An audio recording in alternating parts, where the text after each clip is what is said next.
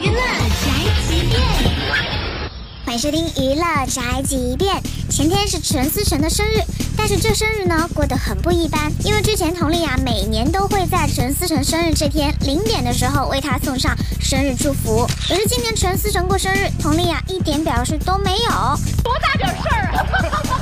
吃瓜群众也是幸灾乐祸。哦，陈思诚，你生日老婆都不给你祝福，开心了吧？耶！渣男辜负佟丽娅，不配我们祝福。就连不肯放过任何机会推销的微商，也因为心疼佟丽娅，一改往日猛贴小广告的作风，卖衣服加微信了。哎，算了，不卖了，还是希望你能够对佟丽娅好一点吧。连微商都看不下去了，希望我们的陈大导演呢能够好好的收心，和佟丽娅过日子。这就是本台这个饭盒巴拉报道，以上言论不代表本台立场。